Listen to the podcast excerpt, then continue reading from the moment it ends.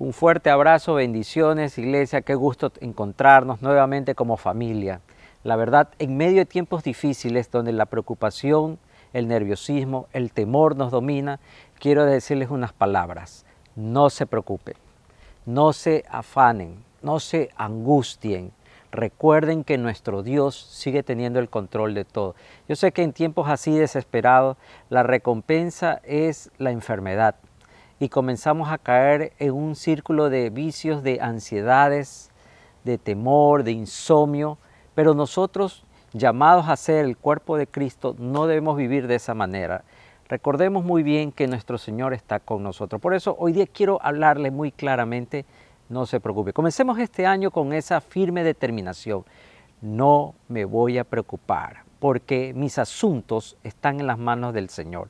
Y hoy día quiero hablar un poco de eso. No, no podemos culpar a la gente y a nuestra generación de vivir ansiosa, conocido como la generación estresada. Es verdad, nos enfermamos, terminamos relaciones, salimos de trabajo, nos cambiamos de hogar, perdemos familia, todo por el estrés, porque estamos en un tiempo de mucho preocupación, de muchas tormentas, de muchas falsas noticias, de muchas malas noticias. Y todo eso es verdad, nos empuja a vivir deprimidos y ansiosos. Pero no se preocupe. Recuerde muy bien que usted y yo tenemos al Señor como nuestro capitán, que nos va guiando. Pero Filipenses 4:6 nos recuerda, por nada estéis afanosos. Y hagamos aquí un alto. Pensemos quién está hablando. Es el apóstol Pablo. Si hay alguien que podía hablarnos de preocupación, de injusticias, de enfermedades, de soledad, de traiciones, de golpes y de abandono, era el apóstol Pablo. Pero él en la carta conocida como la carta del gozo, él dice, por nada estéis afanosos. Es decir, que usted y yo no podemos dejar un espacio en este nuevo año para cargar un afán, yo tengo que sacar todo en el nuevo inventario que Dios me está trayendo a este nuevo 2022 y decirle, Señor, yo ya no quiero más esta cosa en mi vida, no quiero tener esto más en mi bodega, no quiero cargar más esto, no, no quiero llevar más de estas cosas en mi corazón. No quiero cuando voy a mi familia, cuando hablo con mis amigos, cuando estoy en la iglesia alabando, no, no quiero estar afanado ni ansioso. Por nada estéis afanosos. La preocupación es una enfermedad silenciosa que poco a poco va minando nuestro carácter y va destruyendo nuestros sueños. Le pregunto hoy día, ¿cuántos de nosotros hemos tenido que cambiar planes por la pandemia? Sí, la pandemia sigue dominando y rigiendo nuestros pasos. Por supuesto, parecía que en este año íbamos un poco a normalizar las cosas, pero nuevamente nos encontramos con una nueva cepa, con temores, con contagios, con muertes, con enfermos y otra vez la desesperación buscando medicinas y tenemos que hacer caso a las recomendaciones de nuestras autoridades de mantener el distanciamiento y guardarnos en casa. Por esa es la razón que no nos hemos congregado en nuestra eh, iglesia, sino que lo estamos haciendo este servicio online. Pero no dejemos que la ansiedad domine nuestro presente y escriba nuestro futuro. No dejemos eso. Sí, son momentos de preocupación, pero por nada estéis ansioso, es la recomendación del apóstol. El Señor lo decía de otra forma en Mateo 6:34, por no os preocupéis por el día de mañana, porque el día de mañana traerá su propio afán. De nuevo la misma palabra, porque el afán se ha hecho parte de nosotros. Y a veces cometemos el error de estar mirando hacia mañana, pensando en lo que tengo que hacer mañana y me olvido de hoy. Hoy día hemos recibido el inmerecido regalo de un nuevo año de vida. Un nuevo año para poder pensar qué cosas tengo que hacer, me faltaron hacer, y qué cosas tengo que cambiar, y qué cosas nuevas tengo que traer. Pero no voy a estar pensando en lo que sucede mañana. No, no voy a estar pensando, no voy a hacer esto porque no sé, este, las cosas no van a salir bien, no me voy a comprometer, no me voy a vender, voy a cambiar mi servicio, voy a cambiar mi trabajo. No, no debo estar pensando en el mañana.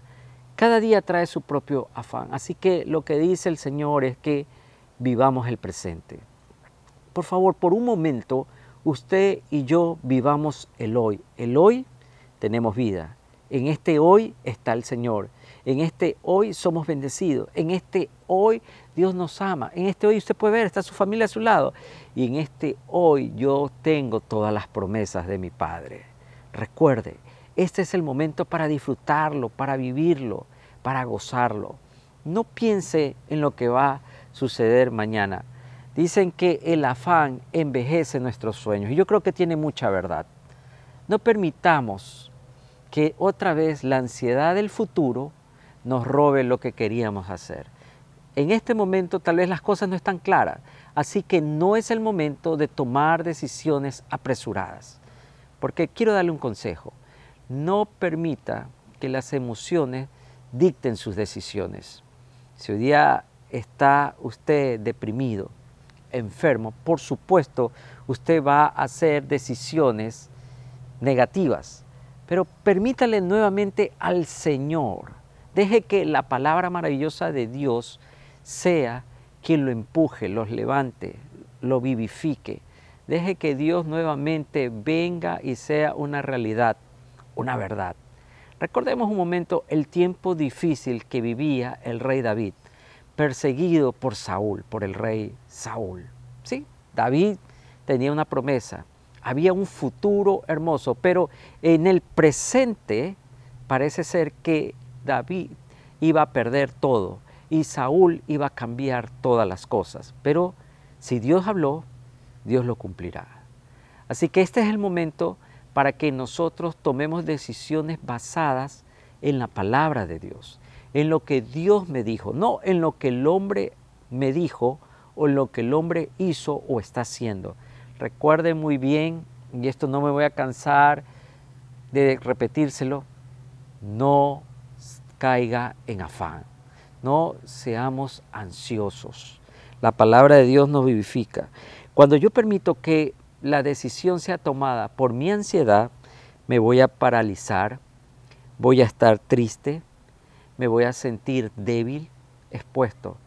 David llegó a un momento a sentirse abandonado, pero Dios le refrescó la promesa, la gran promesa, no he terminado mi obra contigo. Qué maravilloso. Y yo creo que debe ser para nosotros el pendón de este nuevo año que comienza con tanta dificultad, con tantas malas noticias. Yo creo, usted crea, Dios no ha terminado su obra en su vida. Dios no ha terminado su obra en su casa. Dios no ha terminado su obra en su familia. Dios no ha terminado con la vida de sus hijos. Aún falta mucho que viene. Y yo creo que Dios siempre tiene la última palabra. Recuerda una cosa, vivimos en un mundo de imperfecciones. Sí, teníamos muchos planes, los planes los cambió la pandemia, verdad. Nada es perfecto. El único perfecto es Dios pero usted y yo podemos hacer algo positivo en medio de estas cosas negativas. Seguir esperando, mi esperanza es que nuestro Señor hará las cosas mejor que las que yo pensaba. Si yo quiero tener un buen comienzo este nuevo año, debo comenzar en el lugar correcto. Y esto es lo segundo que quiero decirle. Primero, no, no esté afanoso. Segundo, no se quede en el lugar incorrecto. El lugar incorrecto es el lugar de la pena, el lugar del resentimiento, el lugar del temor, el lugar de la enfermedad, el lugar de la pasividad. No se quede en ese lugar. Usted no está llamado para ser prisionero de las circunstancias. Usted no está llamado para vivir una cárcel. Dios nos hizo libre. Él dice que somos más que vencedores en Él y, siempre lo repetimos. Y este es un buen tiempo para recordarnos a nosotros no voy a estar en el lugar incorrecto, no voy a estar en el lugar de la duda, no voy a estar en el lugar del miedo, voy a estar en el lugar del Señor. ¿Dónde está su lugar secreto? Su lugar secreto está en el pasado, donde fueron los mejores tiempos. No, no quiero que me diga que usted antes estaba comprometido, que antes se levantaba a leer la Biblia todos los días, que antes usted alababa, que antes usted servía. No, no quiero que me diga eso. Quiero que me diga que hoy día está tomando una resolución de salir del lugar incorrecto e ir al lugar correcto que Dios le ha preparado. Recuerde, este es un nuevo tiempo, una gran oportunidad. Nos podemos levantar, podemos hacer muchas cosas que no lo pudimos hacer el año pasado y gracias a Dios tenemos vida y tenemos a nuestro Dios. No se quede en el lugar incorrecto. Decía el apóstol Pablo, no que lo haya alcanzado en Filipenses, eh, todo esto, ni que haya llegado a ser perfecto Sí, recuerde. Él mismo podía hacer un inventario de los sucesos de su vida y tal vez se hubiera sentido conforme, pero el lugar incorrecto es quedarse en la comodidad. Él decía, no es que yo lo haya logrado, no es que ya haya hecho todo lo que tenía que hacer, pero continúo moviéndome, continúo haciendo. Así que el esfuerzo de decidir hoy día a seguir hacia adelante bien vale. Y es el principio del inicio de un nuevo año de bendiciones. Cuando usted dice, no, no, no es que ya lo he logrado, ya lo he visto todo. A veces me encuentro con personas mayores conversando y generalmente todos ellos me hablan de lo que hicieron. No tienen mucha esperanza hacia el futuro.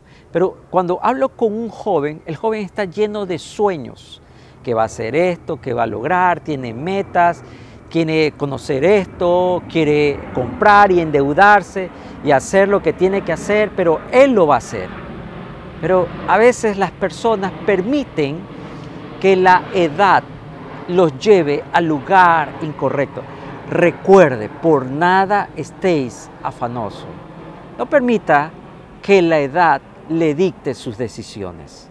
No permita que la edad le diga que usted ya no puede hacer nada más. Recordemos la maravillosa historia de Caleb frente a Josué. Ah, usted y yo la hemos leído y hemos hablado mucho de eso, pero hubo algo en su corazón que le decía, yo puedo más. Y yo sé que si Dios me ayuda y si Dios está conmigo, yo iré por otra montaña más. ¿Se arriesga este año? Comenzará a pedirle, Señor, yo quiero esa montaña. Yo quiero llegar a ese lugar que yo no he llegado. Yo quiero ver lo que no he visto. Yo quiero tener esa familia que no he tenido. Yo quiero tener una vida devocional como nunca. Yo quiero ser la persona que sirve como nunca ha servido en la iglesia. No permita que el lugar incorrecto lo deje en un matrimonio desastroso. No permita que el lugar incorrecto haga que sus sueños estén añicos.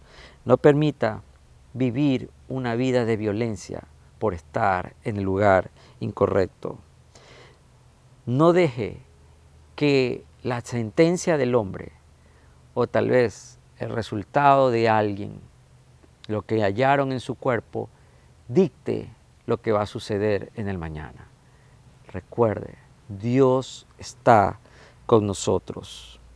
Pero hay una cosa que es muy interesante y es que Pablo decía en la misma verso que estaba leyendo, sí, continúa adelante porque aún no lo he obtenido. Sigo adelante. Él tenía eso de saber que falta. Arrepiéntase de haberse arrepentido. No, no nos sigamos mirando lo que pudo ser ah, si yo tuviera, o como decimos la gente que vive en la calle, tuve, tuve carro, tuve esto, tú. No, no, no mire lo que perdió.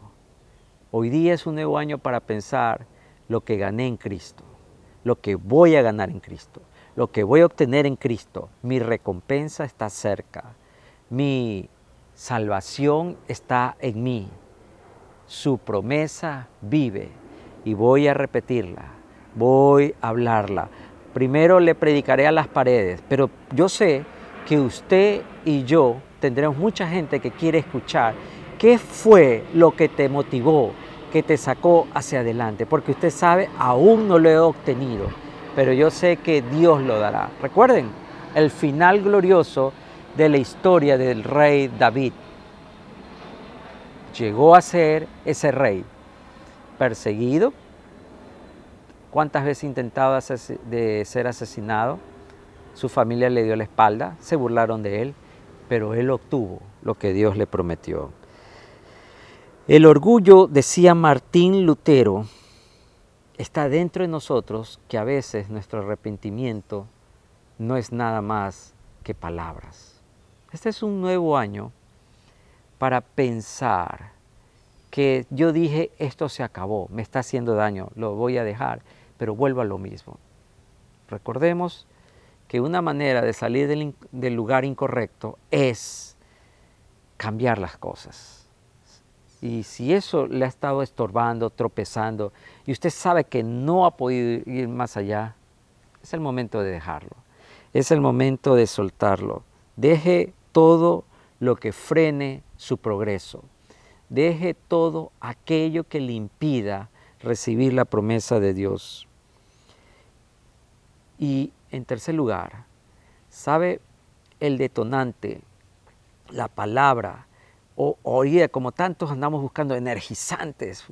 Bueno, mi energizante, ustedes saben muy bien, es el café, pero hay mucha gente que toma energizante, voy al gimnasio, tomo vitaminas, estoy esto, que el jengibre, que no sé cuánto, que la cúrcuma, que esto me ayuda.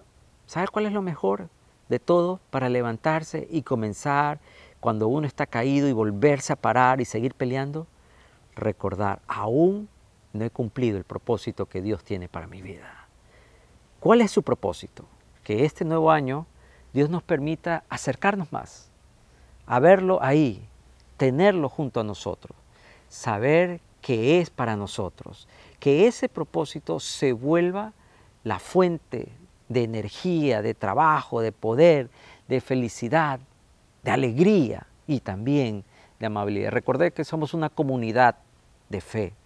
No sirve de nada que yo crezca y los demás que están conmigo no crezcan. No, se trata de crecer todos. Así que mi propósito siempre es ver que mi Dios es el fuerte, mi Dios es el sabio, mi Dios es el bueno, mi Dios es el santo, mi Dios es el justo.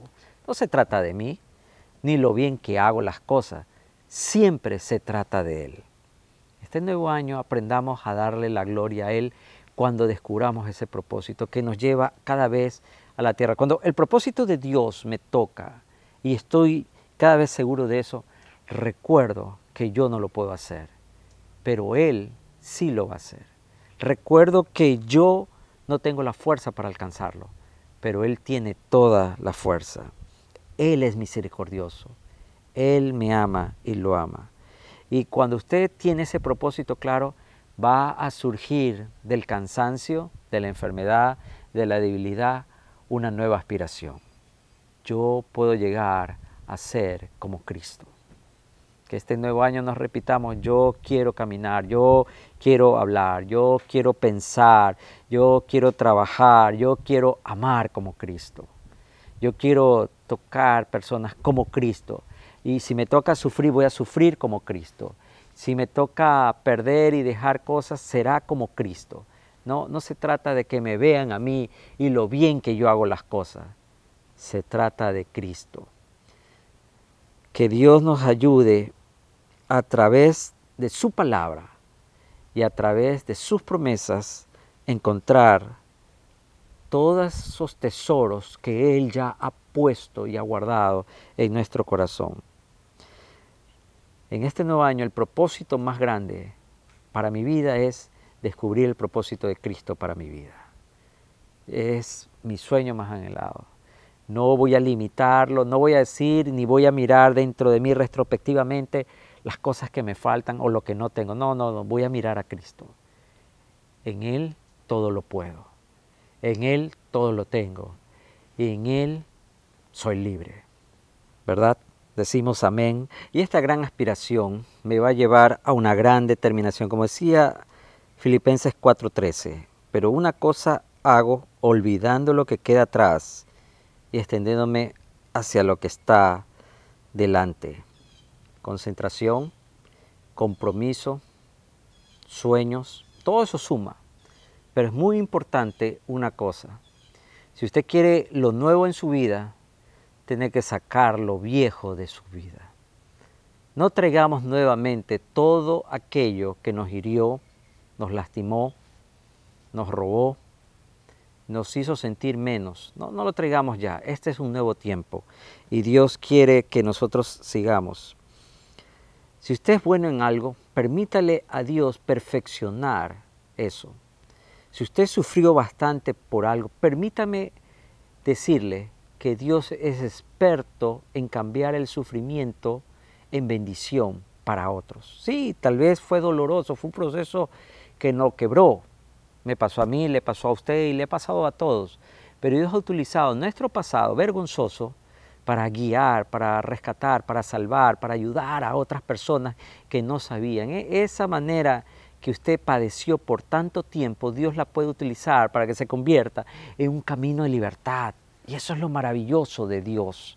Él utiliza todo. Por eso el apóstol Pablo dice, olvidando ciertamente lo que queda atrás, miro hacia adelante. Estoy mirando hacia adelante, las bendiciones de Dios, estoy mirando la tierra prometida de Dios, estoy mirando ese desafío, estoy mirando ese sueño, estoy mirando esa oración cumplida, mirando siempre hacia adelante. Si usted quiere terminar su carrera, si usted quiere comenzar una buena relación amorosa, si usted quiere que su familia vaya a otro nivel, una cosa haga, olvídese del pasado. Una sola cosa haga. Si usted quiere llegar a ser promovido en su trabajo, haga solo una cosa. Olvídese de su pasado, que lo trataron mal, que el lugar es injusto, que su jefe es muy riguroso. Olvídese de todo eso y recuerde solo una cosa. Olvidando ciertamente lo que queda atrás, prosigo hacia adelante, hacia la meta. Y en ese momento, cuando yo determino hacer una sola cosa, como decía el apóstol Pablo, me doy cuenta que comienzo a descubrir la senda que Dios ha preparado para mi vida y comienzo a darme cuenta que no tengo que más arrastrar las cadenas. No tengo que sentirme menos que nadie, ni tengo que sentirme que me estoy quedando retrasado. No tengo que comparar mi vida con nadie. Solo miro a Cristo. Él es mi ejemplo. Él es mi soporte. Él es mi amigo. Y hoy día quiero invitarlo a usted, sí, en este nuevo tiempo, en este nuevo año, invitarlo a usted que sencillamente haga que Cristo sea su amigo, haga que el Señor también lo rescate de esa senda equivocada, de ese mundo afanoso, ansioso y temeroso que salga del lugar incorrecto. Quite la ansiedad como dominio de su vida, quite el temor como vector de sus decisiones.